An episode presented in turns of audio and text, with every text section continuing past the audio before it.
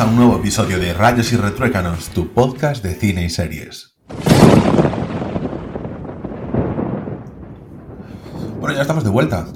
ha sido ahí el parancillo de este de Navidad que hacen todos los podcasts, pues nosotros también, y que nos ha venido también muy bien para recargar un poquito de...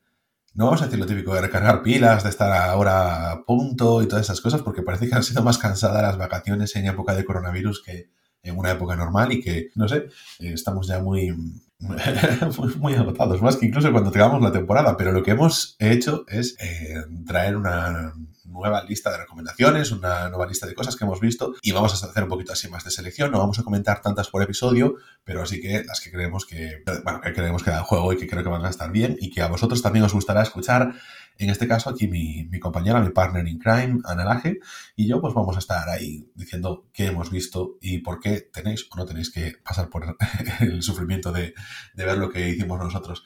Entonces, en este caso, yo quería comenzar. Quería comenzar por una serie que, Jolín, Ana y yo hemos pillado filming y la verdad es que no puedo dejar de recomendaros que lo pilléis, que espere, bueno, que lo vayáis cogiendo mes a mes, evidentemente, pero que cuando llega el Black Friday esa oferta de un año completo a 60 euros es una ofertaza y que, jolín, ahí tenéis un montón de cine de muchísima calidad. Tenéis sobre todo una cosa que yo había escuchado varias veces, pero no terminaba de, de, estar en simbiosis con esa, sobre todo por mm, el estilo que tienen. Y es que tú al filming entras por el cine, pero que te quedas por las series. Y en, gran parte es cierto, porque de repente empiezas a descubrir otro tipo de series y al principio te chocan porque tienen otro tipo de estructura, es más, porque son muchas, o sea, series más europeas, las series típicas de pues Channel 4, de la BBC, de todas estas cosas que a lo mejor no son el boom tan grande como para que Netflix venga y te saque el talonario, pero están súper bien. Y entre ellas está una de estas miniseries que también se destila mucho, que se llama Adult Material. Y Uf, eh, la voy a puesto en filming en portada. Es una de las cosas que más me gusta de filming, que de verdad te saca una portada en la que tú vas a descubrir cosas. Es cierto, no son los que tienen el mayor catálogo de contenido, pero la curación del mismo, curación, esa palabra que tampoco debería ser traducida porque no, no se adapta a lo que significa realmente inglés, pero pero que sí que lo hacen, ¿sabes? Esa selección que tienen. Yo creo que Ana un día podemos hacer un programa, eh, tienen eh, sobre una de las categorías de filming, y te cuento, porque es que hay una de ellas que es en plan las mejores películas de la década. Muchas de ellas las hemos, las, hemos visto y, creo que podríamos eh, a, lo mejor ponernos ahí a, a, comentarlas un poquito lo que hay, lo que deja de haber, lo que nos interesa, lo que no, lo que hemos visto y qué opinamos. En este caso, yo quería hablar... Dime, dime. Saludo a todos los oyentes. Eh, a mí me parece muy buena idea. ¿eh? Aparte es una de las cosas que hago siempre en filming, que es echar un ojillo a, las diferentes listas ¿no? que tiene con, temáticas. Me gusta mucho, por ejemplo, que eh, hay un género que me cuesta mucho, que es el del cine asiático. Y entonces para elegir películas asiáticas para ver siempre suelo recurrir a, las listas de, de filming y la verdad es que me parece muy buena idea. Así que cuenta con mi hacha. Vale, pues yo creo que a lo mejor en el siguiente o así, pues podríamos hacer, ¿sabes? En directo, directamente, ¿sabes? Empezar viendo las categorías e ir comentando las películas que hay en ellas. Pues en este caso nos centramos en Adult Material, que es una miniserie eh, centrada en una, en una actriz pornográfica que es mm, aparentemente, pues oye, es una madre tres hijos, tiene una vida normal, pero como ella mm, hace una vida, mm, entre comillas, normal, al margen de ser actriz porno. Ella como trabaja con su marido, o sea, como su marido le lleva todo el tema de las redes sociales, como intenta llevar su día a día con sus hijas en el colegio, una de ellas ya es mayor y se va a enfrentar en el hecho de que, claro, que los chavales descubran las cintas de su madre, y mm, todo eso, bueno, pues se ve, me gusta mucho porque tiene también el contexto ese de, de como una, un Reino Unido ya en, en, decadencia, esa parte suburbana, pero como ella intenta destacar, porque claro, dentro de la serie se comenta la protagonista, Hayley Burroughs, que es, eh, que es su nombre real, aunque ella tiene evidentemente su nombre artístico, y, y Hale dice, claro, es que mm, lo que os molesta realmente es que una persona pueda destacar, que pueda decir, comprarse un coche deportivo rosa, que pueda tener la casa que siempre ha querido durante toda la serie, durante los cuatro episodios, se le da mucha importancia a la casa porque ella nunca pensaba que viniendo de una familia obrera como venía, iba a poder tener esas propiedades, esa parte material. Entonces juegan un poquito con eso, con que el dinero que le proporciona la pornografía mm, la convierte en, en alguien aspiracional por las cosas que puede poseer, con quién se puede relacionar y entonces juega un poquito con esa parte de eh, el estatus que te puede dar ese, ese dinero y mm, cómo convives con ello. También la relación con su marido, en la que, pues eso, él le prepara las cosas pues para, para las redes sociales, como las, cuando vender las bragas, las fotografías, los vídeos personalizados, etcétera. Pero este es como el contexto. Realmente la historia trata sobre una de las chicas que vienen a hacer una película para la productora en la que trabaja eh, Hailey pero mm, tienen una escena complicada y a partir de ahí empieza a degenerar porque Hayley no está de acuerdo con ello, no está de acuerdo con que se le haya obligado, que es lo que ella entiende que ha sucedido, también la actriz... Em, lo que se nos cuenta en la serie es eso, que también que no, no es que estuviese muy a favor, pero que la presión hace que ella acceda, pero como forzada. Y mm, a partir de ahí ella se enemista con su productora y empieza a enemistarse con la industria, cómo lo quiere dejar todo, cómo tiene que, cómo deja esa vida atrás, cómo eso le afecta también a nivel de, a nivel familiar, cómo se intenta, cómo se tiene que separar de su pareja, cómo pierde sus apoyos y se ve envuelta en un juicio que por algo que ella, entre comillas, de una forma individualista, ni le va ni le viene, pero se mete de lleno, incluso a cuando la deja de lado la propia actriz eh, que había sufrido esa violación dentro de, la película. Vemos cómo funcionan las presiones en el mundo eh, de la industria eh, pornográfica, cómo detrás de a veces de esos grandes conglomerados de vídeos hay empresas que parecen mucho más, o sea, que en lugar de a lo mejor de vídeos para adultos podría ser una empresa de marketing, una empresa más usual y cómo se contabiliza todo en función de las audiencias, de la repercusión, de cómo el público lo ve, de esa percepción. Me gustó mucho la serie. Creo que es bastante, bastante buena y bastante importante también. Me da pena, insisto, sé que no, no os quiero menospreciar a Filming, pero me gustaría que pudiese llegar a más audiencias. Es como cuando hablaba de Normal People. Normal People me pareció la mejor serie del año pasado y que la pena que me da es que no esté en Netflix no por nutrir más al monstruo de Netflix, sino por que llegue a más gente. Esta serie me parece un 10 de serie y que son cuatro capítulos que, todo el mundo debería darle ahí la, oportunidad. Y bueno, Ana, coméntanos, ¿tú qué, has estado viendo? Bueno, pues yo estoy aprovechando la suscripción que tenemos de Disney para, eh, pues bueno, ir viendo todas las películas que va sacando, ¿no? Y hace, pues, eh, bien poco salió la última película de Pixar, que es Soul, y realmente la vi un poco como, no sé, de forma automática, ¿no? no La verdad que no tenía ninguna esperanza puesta en la película. La cuestión es que me ha calado muy hondo y me ha calado muy hondo también quizás por eso, porque no me, no me esperaba nada, ¿no? Mis expectativas eran muy bajas. Os voy a contar un poquito de lo que va la película y os voy a intentar hacer un análisis, pero antes que nada es que acabo de ver, ¿no? En Film Affinity, que tiene un apartado que es género, es que me, ha quedado, me he quedado en shock porque aparece género, animación, fantástico, drama, comedia, música, jazz, fino familiar, gatos. Gatos, o sea, hay un género que se llama gatos. Nos estamos volviendo locos. Me ha quedado flipando, ¿sabes? Porque sí que es cierto que se está, pues en redes sociales y todo, la gente es muy... Claro, pero vamos a ver, tú, en gatos, ¿dónde meterías Garfield después de comedia y familiar? Pues en gatos, pues ahí tiene que haberlo. Lo que pasa es que el show tiene protagonismo, o sea, tiene... ¿Cómo que no es un género gatos? Es como si me dices... Es como coches, películas de coches, pues películas de coches puede ser el documental del piloto este que no recuerdo cómo se llama, Sena, puede ser, sí, o también puede ser Rush, o también puede ser a todo gas, son coches. Bueno, mira, acabo de buscar Beethoven a ver si aparecía perros para, para, demostrar la discriminación y si que aparece perros, entonces ya no puedo demostrar nada, así que me callo. Pero vamos, que me parece muy fuerte. Solo digo eso. Bueno, la historia. Em, la película, bien. Eh, voy a intentar eh, describirla un poco sin hacer demasiado spoiler, aunque quizás se me escapa alguno, aviso de antemano. Y, Ángel te aviso de que es una película que sí o sí tienes que ver, ¿vale? Bien, em, Pixar como que ya nos está acostumbrando a, un cine mucho más adulto, ¿no?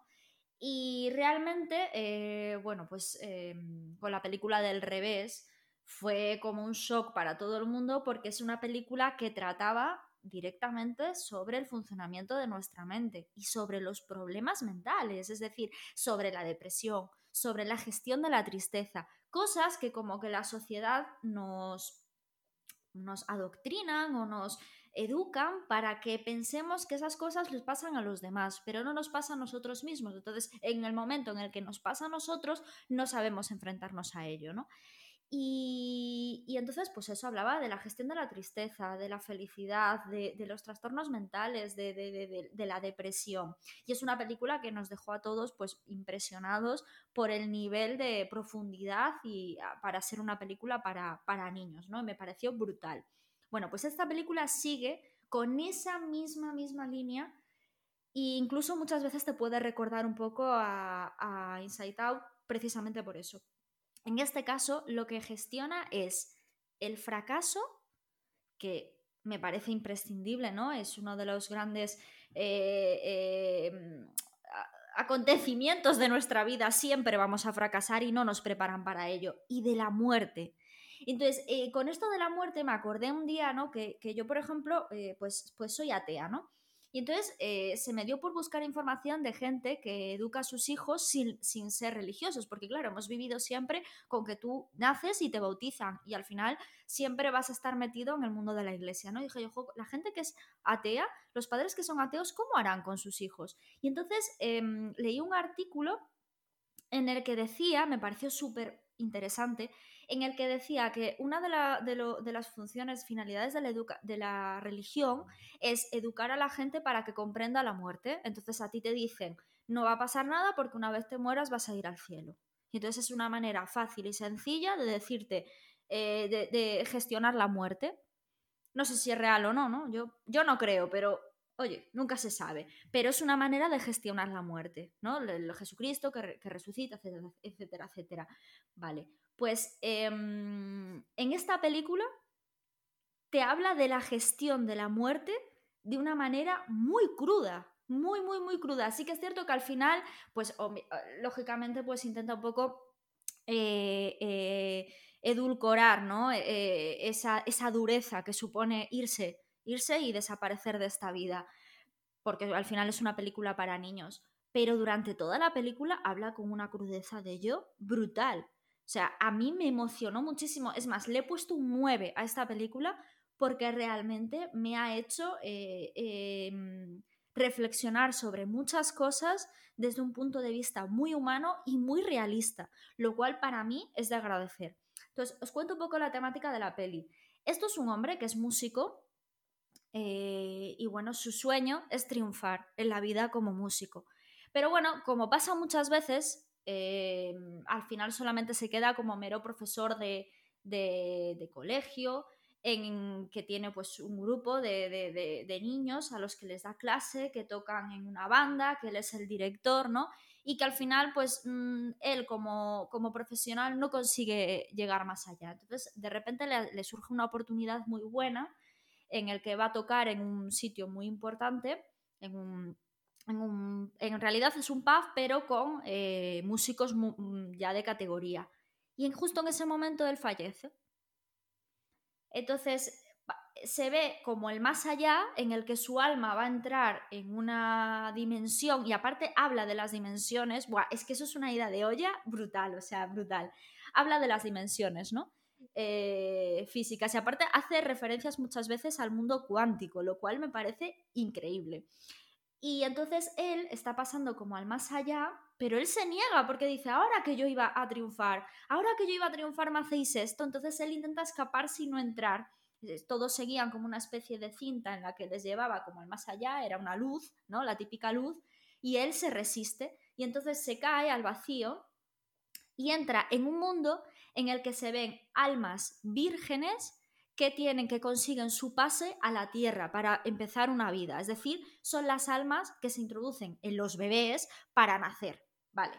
Entonces, en ese momento, él conoce una alma que lleva no sé cuántos miles de años intentando entrar en la tierra en un cuerpo, pero que no lo consigue. Y, al final, él mismo, esa, alma, él eh, llega a la conclusión de que no quiere, de que está mucho mejor donde está. Y ahí hablamos de la gestión del fracaso. Él está obsesionado con triunfar, pensando que, que triunfar es lo que le va a hacer feliz. Y esa alma no quiere ir a la tierra a vivir porque considera que es un riesgo innecesario, como que tiene miedo a vivir, tiene miedo a pasar por, por, las cosas buenas y malas que te va a traer la vida. Uno es el miedo al fracaso y el otro representa pues, pues esa ansiedad por triunfar, ¿no? Y me parece imprescindible para, porque, bueno, en las edades que tenemos tú y yo, Ángel, los 20 añeros, al fin y al cabo nos vamos dando cuenta de que todos esos sueños con los que, con los que empezamos con 18 años una vez salimos del colegio y del instituto, ¿no? Un sitio, un entorno fácil, un entorno en el que nos protegen, eh, nos damos cuenta de que, bueno, de que cogemos la vida con muchas ganas y luego la vida nos va pasando por encima, ¿no? Y nos va diciendo esto no, esto sí, esto no, esto sí. Y dices tú, lo que yo quería ser y a lo que he llegado, vaya mierda. Y, te das cuenta de que al final, por culpa de, de, pensar que llegar a su objetivo, ese es lo que te va a hacer feliz, al final no disfrutas durante el proceso. Entonces, que la vida no solo es triunfar, la vida no solo es conseguir lo que tú quieres, sino durante ese proceso disfrutar de cada minuto y de cada segundo. Entonces, es como dos posiciones completamente distintas y que, y que sobre la vida, ¿no? Sobre, sobre el fracaso y que lo hacen más duro aún metiendo por medio la muerte. Me parece imprescindible. Imprescindible. Es una película, es una película para todas las edades, para los veintañeros, para darnos cuenta que no nos tenemos que obsesionar tanto y que tenemos que, que también pensar que la vida pues es cada día y cada minuto, es el presente. Y para los más jóvenes, para los más pequeños, para que, para que entiendan lo que, lo, lo que es la muerte de una forma más realista, ¿no? Y, para los más mayores también para hacer un recuerdo de todas esas cosas por las, que, por las que han pasado, porque al final son sentimientos y emociones que pasan por cada uno de nosotros durante el resto de nuestra vida. Es una peli madura y sobre la madurez le he puesto un 9, ya he dicho, hacía mucho tiempo que no ponía un 9 en una película y me parece fundamental y a mí, aunque sí que es cierto que a nivel audiovisual es más bonita y es más eh, entrañable Inside Out, eh, del revés, sí que es cierto que a nivel humano me parece más impresionante Soul. Y nada, eh, esto es la película. Eh, yo creo que os he intentado hacer, bueno, pues bueno, un comentario con la menor cantidad de spoilers posible.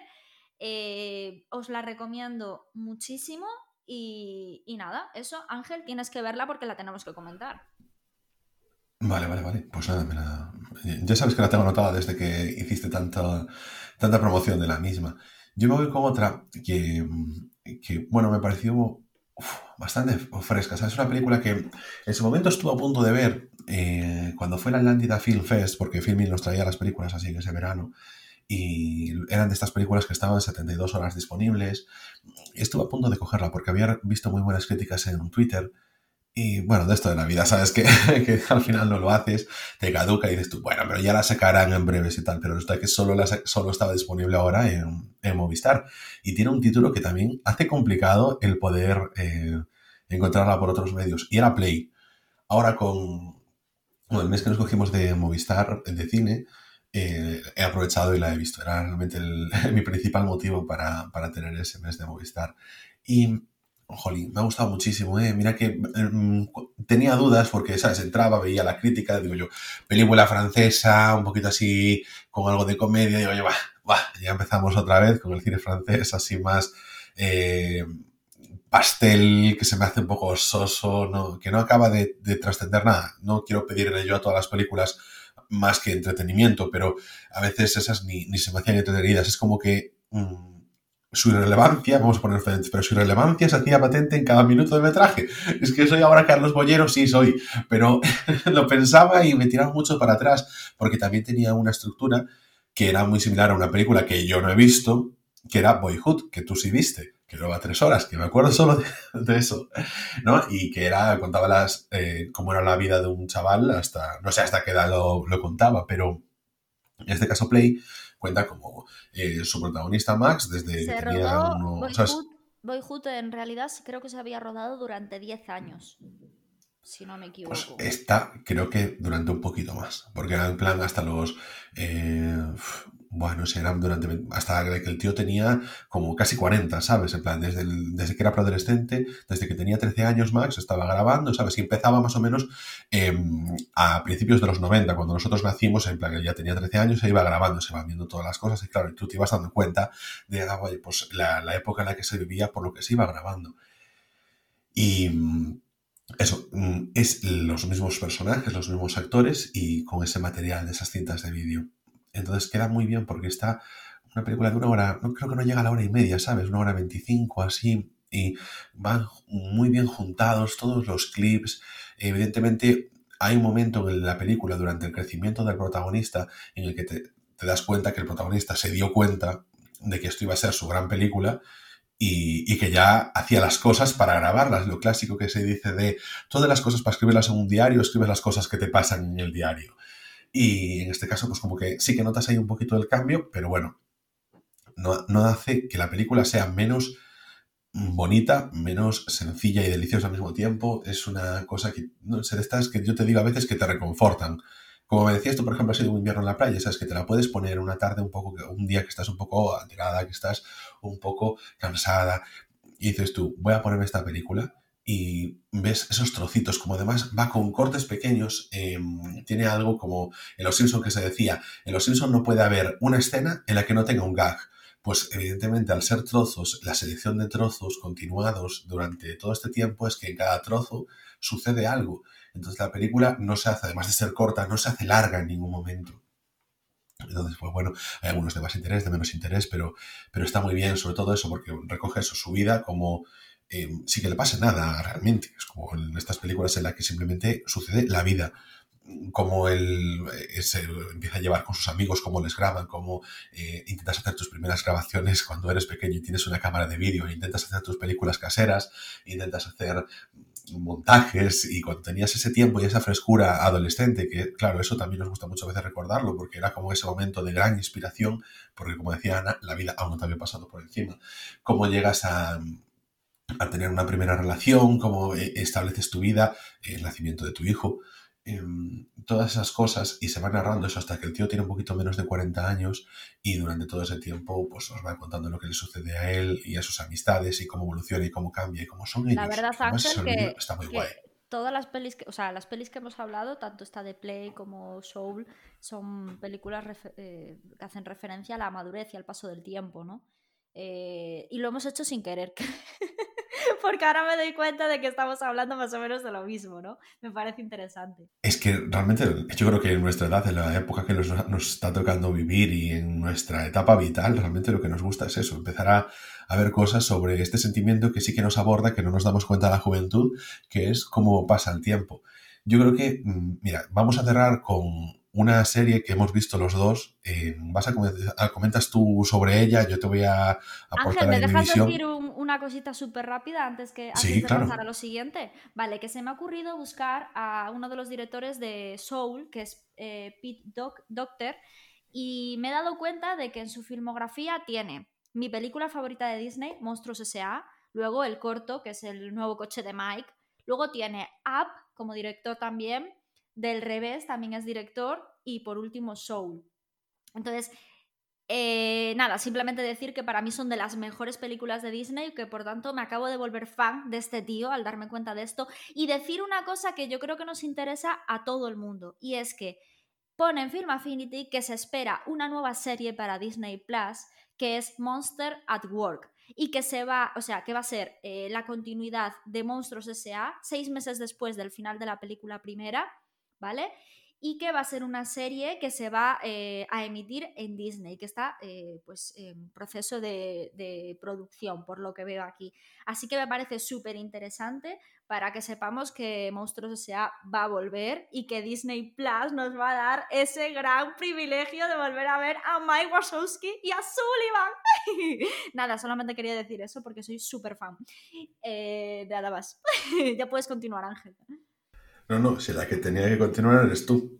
Venga, dale ahí con, nuestra última, porque que lo hemos visto los dos, entonces ya eh, dale cañita tú con ella. Vamos a hablar de esta serie que es como que llegó sin, sin muchísimo bombo, pero rápidamente todo el mundo estaba hablando de ella. Sí, Ángel. A ver, la serie es el desorden que dejas, ¿vale? Que es una miniserie de, de, Netflix protagonizada por Inma Cuesta y Bárbara Leni. A ver, yo la verdad que la serie la vi un poco porque la temática eh, de thriller, de intriga, drama, mm, bueno, no es que me llamara mucho, pero sí que es cierto que tanto Inma Cuesta como Bárbara Leni son dos actrices que adoro, sabes, yo, sabes perfectamente que todo lo que hace Inma Cuesta yo soy fiel seguidora. Y pues nada, me puse a verla y realmente me parece que los primeros capítulos son una pasada. Son una adaptación de una novela de Carlos Montero, ¿no? Y, y, bueno, es precisamente él el director y el guionista también. Y bueno, a mí la serie, los primeros capítulos me llegaron un montón. Creo que están hechos con una calidad tremenda de guion, de personajes, de ambientación. Sobre todo la ambientación me encantó. No sé si es porque es Galicia y obviamente nosotros somos gallegos y, la morriña eh, ya se sabe lo que, lo que es. Pero sí que es cierto que me impresionó en cuanto a todo. Pero, ¿qué pasa? Que llegada a la mitad de la serie, la serie son ocho capítulos. Llegada a la mitad de la serie, fue como una caída en picado. O sea, le veo tantas, tantas, tantas, tantas eh, eh, lagunas en el guion. Es más, terminó la serie y hay muchísimo cabo suelto. No sé si es que en el libro lo deja mucho más claro, porque al final las adaptaciones de libros al, cine son muy complicadas. O sea, que siempre hablamos de lo mismo, de que la gente se queja de que no es fiel o de que se queja de que de que mm, no tiene nada que ver con el libro, no, es que el cine es un lenguaje completamente distinto al libro. Entonces, quizás es que la adaptación a partir de ahí se le hizo mucho más complicada. Pero a mí los últimos capítulos me dejaron muy, muy chof porque como que los acontecimientos pasaban demasiado rápido y no se profundizaba tanto en, el, en, los personajes, cosa que los primeros capítulos se profundiza de una manera eh, muy exhaustiva y aparte eh, que no se hace aburrido. Entonces, pues es un poco la conclusión a la que llego con esta serie. Cuéntate un, poquito la sinopsis, Ángel.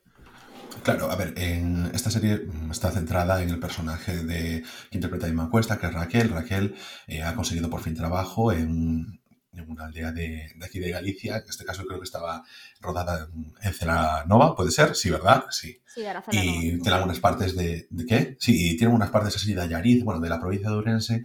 Y y bueno, me, gustó mucho la invitación, es que la estaba viendo y estaba diciendo a Lucía, jolín, es que me encantaría ir allí, ¿sabes? Me encantaría porque yo tengo poco mundo eh, eh, interior aquí de haber eh, recorrido, bueno, sí, eso, de haber hecho turismo interior, pues no, no he hecho mucho. Entonces, claro, lo veía y dije, jolín, es que, ¿cómo está a una horita de mi casa y no he ido por aquí jamás?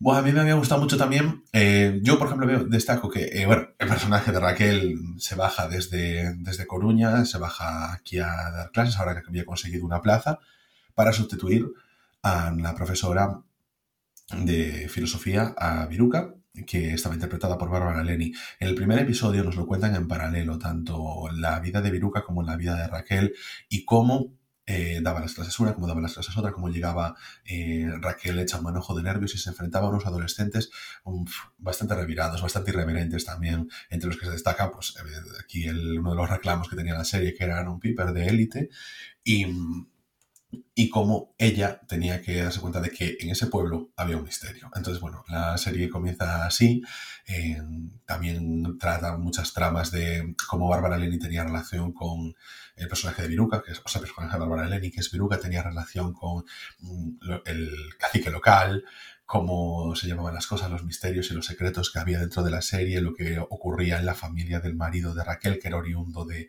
ese pueblo. Y bueno, Quiero decir, yo creo que eso, que los primeros episodios, oye, te, llaman, ya ves la estructura a partir del segundo eh, y sobre todo del tercero, que es, bueno, vamos haciendo un poquito de desarrollo, metemos un cliffhanger fuerte, aunque a veces no sea tan fuerte, pero como que jugamos a descolocar sí o sí en el último episodio. Carlos Montero, no lo olvidemos que está detrás de Elite, que está detrás de física o química, y entonces es un poquito especialista de eso. En las series adolescentes, escuchaba también aquí que Peinado eh, decir en en el último buenismo bien, que ojalá por fin una serie española sobre adolescentes en la que no haya un trío, porque parece que todos tienen que haberlo. Y y me quedo un poquito con las reflexiones que decías tú. Al principio está muy bien. Destaco uno de los capítulos del final en el que eh, Raquel, el personaje de, de Irma Cuesta, volvía al piso de su madre y cómo ella se debatía sobre qué hacer con su vida, mm, cómo balanceaba el hecho de los problemas que tenía con su marido, su profesión y su propia existencia. Es verdad que la, trama Mm, de intriga como tal y lo que hay detrás no me llama tanto como eso, como el propio personaje de, Raquel. Yo al final le he puesto un 6, em, por más por los bajos evidentemente que por los altos, pero es una serie que la, la consumes muy rápido.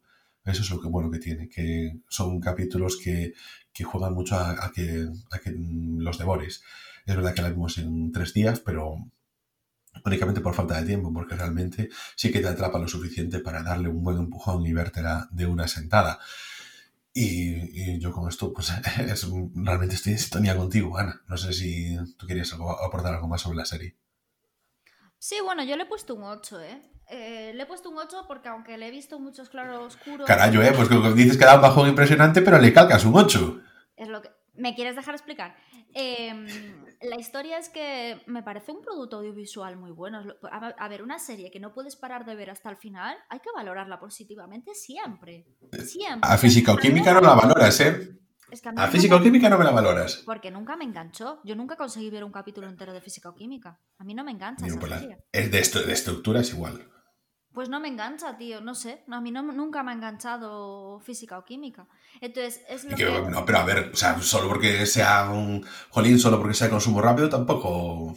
Pero es que es de consumo rápido también. Déjame explicar. Que lo que, pero que lo que lo mejor tiene es la ambientación. Es que la ambientación, Ana, la ambientación es, que, es, tan buena. Es, lo que iba a decir, la ambientación es buenísima. Yo conozco toda esa zona porque sabes que mi familia paterna es de Ourense y, y jope, es que, es que estaba precioso todo, más bonito incluso de lo que es, que muchas veces eso, eso lo consiguen hacer. Eso me daba un poquito de miedo también, ¿eh? que cuando llegase dijese yo, esto no es lo que me esperaba. No, pero es muy bonita toda esa zona, ¿eh? Y Ayariz, por ejemplo, yo Ayariz, Ayariz eh, em, lo que es pueblo, nunca he estado. Y mm, tengo muchas ganas porque todo el mundo me habla maravillas de ese sitio. Y, pero todo Celanova, toda esa zona, sí y es preciosa, o sea, es, que eh, es, lo bueno que tiene Galicia, ¿no? Que tiene como, eh, parecen mil sitios en uno, ¿no? La, diversidad. Tu podcast de turismo. Bueno, la historia, que a mí la ambientación me ha gustado mucho.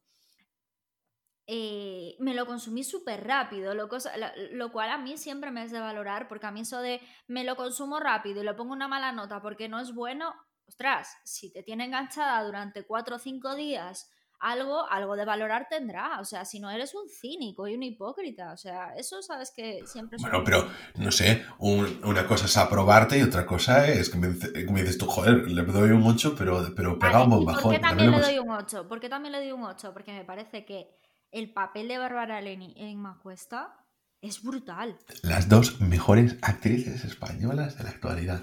Para mí sí. Sí, sí, no sé qué. Yo entré a verla, entré a ver la serie por ellas. O sea, Lucía me dijo, oh, es que sale Aaron Piper tal. Y digo yo, vale, perfecto. Sale Bárbara. Vale, venga, vamos a verla. Sí, sí, sí. que son muy buenas. Son brutales. Y no se las valora tanto como se les debiera de valorar. Como, como pasa mucho. No, luego tiene un muy buen plantel de secundarios para cualquier persona que consuma el contenido audiovisual de la televisión de Galicia, que él recordará de otras series. Eh, Federico Pérez, muy bueno, que son actores y actrices que Hombre, claro, pues están mucho más circunscritos a la producción nacional, a la producción regional de aquí de Galicia, nacional, pero de Galicia. Y, es una pena porque eso. Eh, no, Morris salía allí en el desorden que dejas. Sí. ¿En cuándo?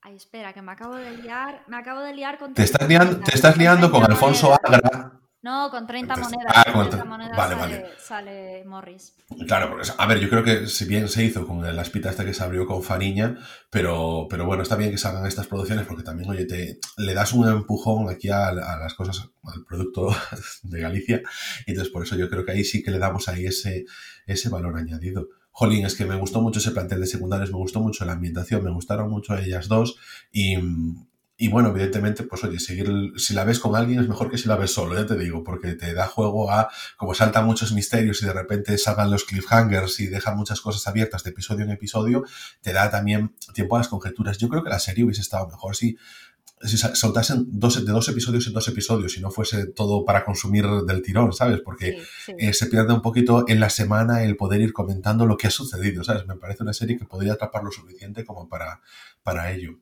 Pero bueno, no sé. No, la verdad es que es lo que dices, es lo que dices tú, es una serie para ver con alguien e ir comentando y disfrutar a nivel audiovisual y, y, de todo.